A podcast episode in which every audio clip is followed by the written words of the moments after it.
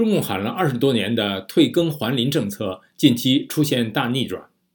河南和四川等省的基层政府传出大推退林还耕运动，不仅铲平树林果园、改种粮食，还把水稻种到山坡旱地上。专家学者怎么看？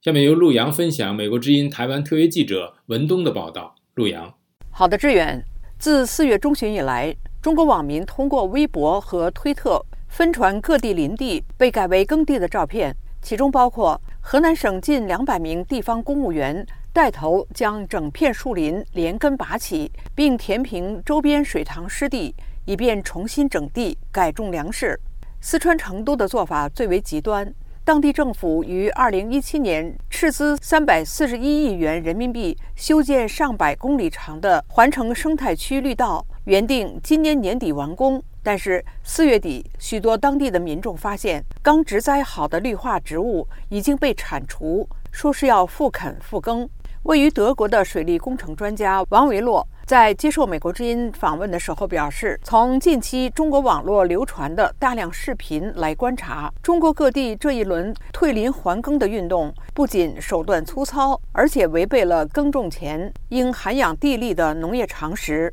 中国政府的退耕还林政策始于1999年，当时是为了解决盲目毁林开垦的乱象，以及陡坡沙地耕种所造成的水土流失、洪涝、干旱以及沙尘暴等问题，而将种植效率较低的土地陆续停耕，恢复植被。不过，这项政策在中国国家主席习近平一再喊出“中国人的饭碗要牢牢端在自己手上”的号令下。已经明显出现转向，多数分析人士都对这一最新政策不表乐观。湖北学者贺海波五月十一号在观察者网发表文章说，根据他实际的田野调查，当局要求农民开垦贫瘠的土地，不仅违背自然常识，还禁止农民种植收益较高的经济作物，反而要赔钱改种粮食，更是违背经济常识。此外，他说，地方政府为了扩大耕地的政治任务。不惜寄出补贴，还号召不懂农业的地方官自己下地干活，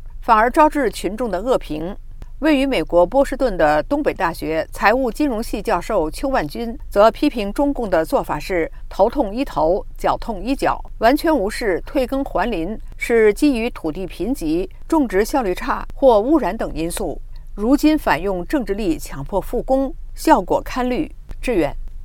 谢谢陆洋分享美国之音台湾特约记者文东的报道。中共力推退林还耕，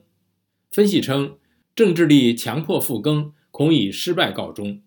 了解更多新闻内容，请登录 voa chinese 点 com。